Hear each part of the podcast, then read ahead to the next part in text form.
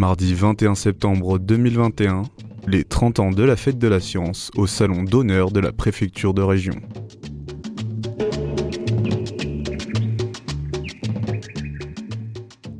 Bonjour, je suis euh, Isabelle Huot et je travaille pour l'association du Café des sciences d'Avignon.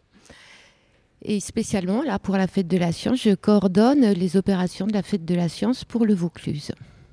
Donc cette année, comme on fêtait les 30 ans de la fête de la science, on s'est réunis à plusieurs structures dans le Vaucluse. Alors c'est donc le Café des sciences, ensuite avec l'Université d'Avignon, avec euh, l'INRAE d'Avignon aussi, puisqu'il y a un centre INRAE à Avignon, avec euh, le musée Requien, qui est le musée d'histoire naturelle euh, d'Avignon, avec le grenier à sel, qui est une salle d'exposition, et avec Sciences en Contact, qui travaille avec AMU pour réfléchir, on s'est dit qu'est-ce qu'on pourrait faire pour les 30 ans, il faut qu'on marque euh, cet événement.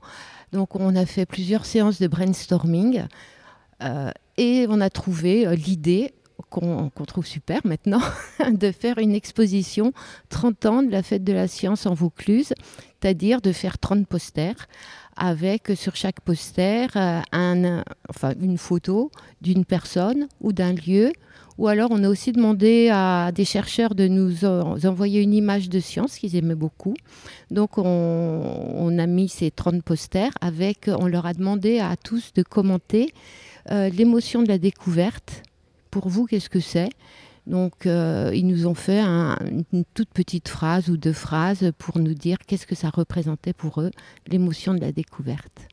Et pour toi, qu'est-ce que ça représente l'émotion de la découverte, justement? Pour moi, qu'est-ce que ça représente l'émotion de la découverte? Euh, ben, c'est des chocs qu'on a parfois dans la vie.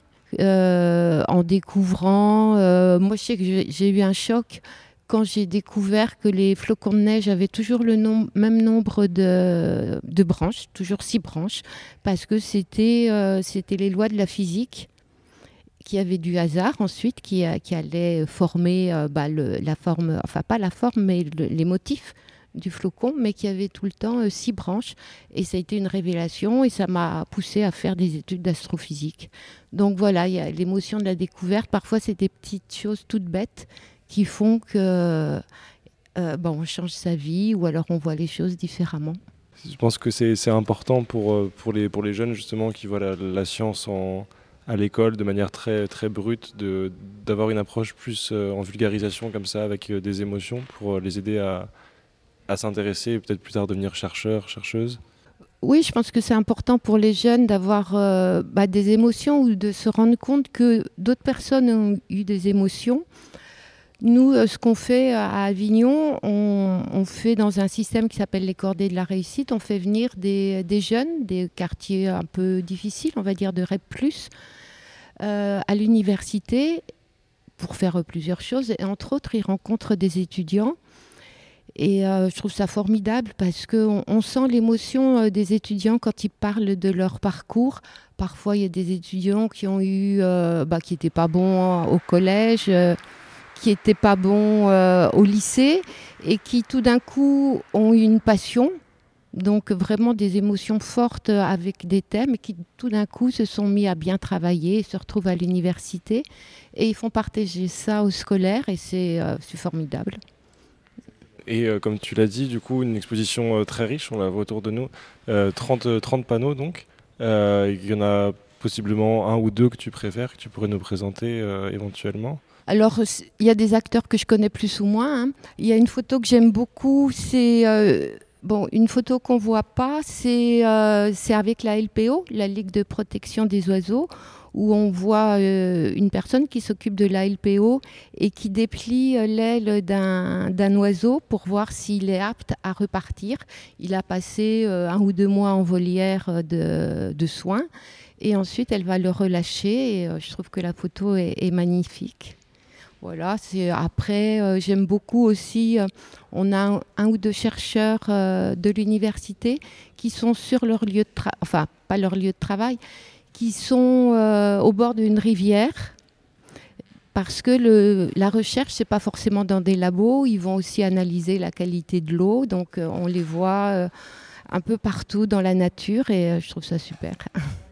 tu travailles de base au Café des Sciences du coup, à Avignon.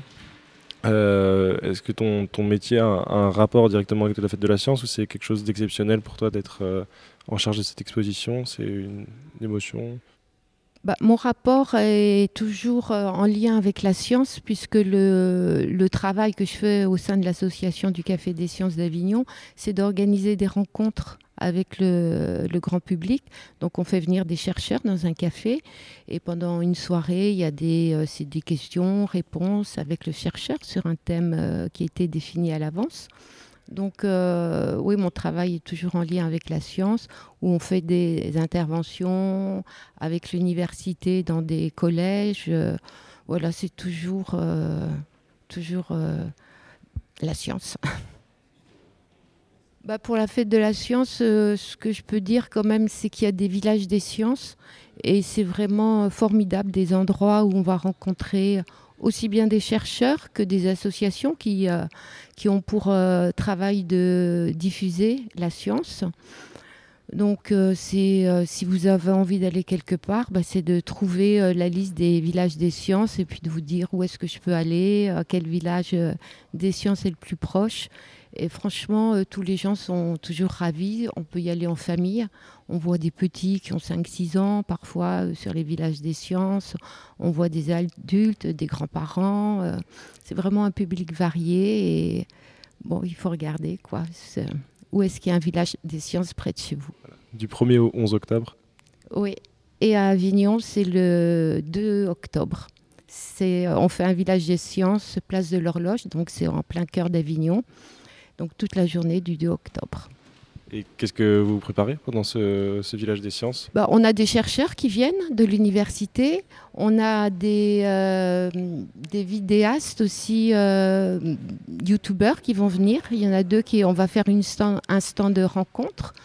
Et après, il y a l'INRAE qui sera là. Donc, à chaque fois, les chercheurs, euh, ils présentent une petite manip où, euh, où ils posent des questions, où il y a un petit jeu à faire.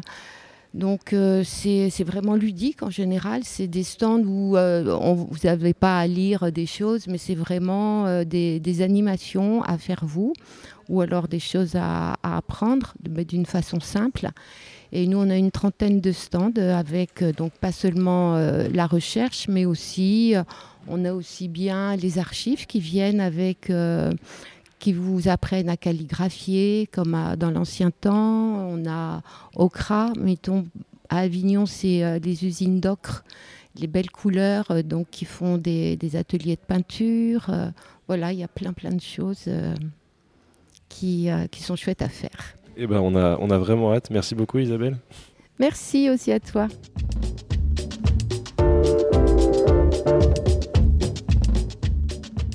C'était un entretien d'Isabelle Huot, coordinatrice départementale Vaucluse, réalisé pour la Fête de la Science par Radio Grenouille.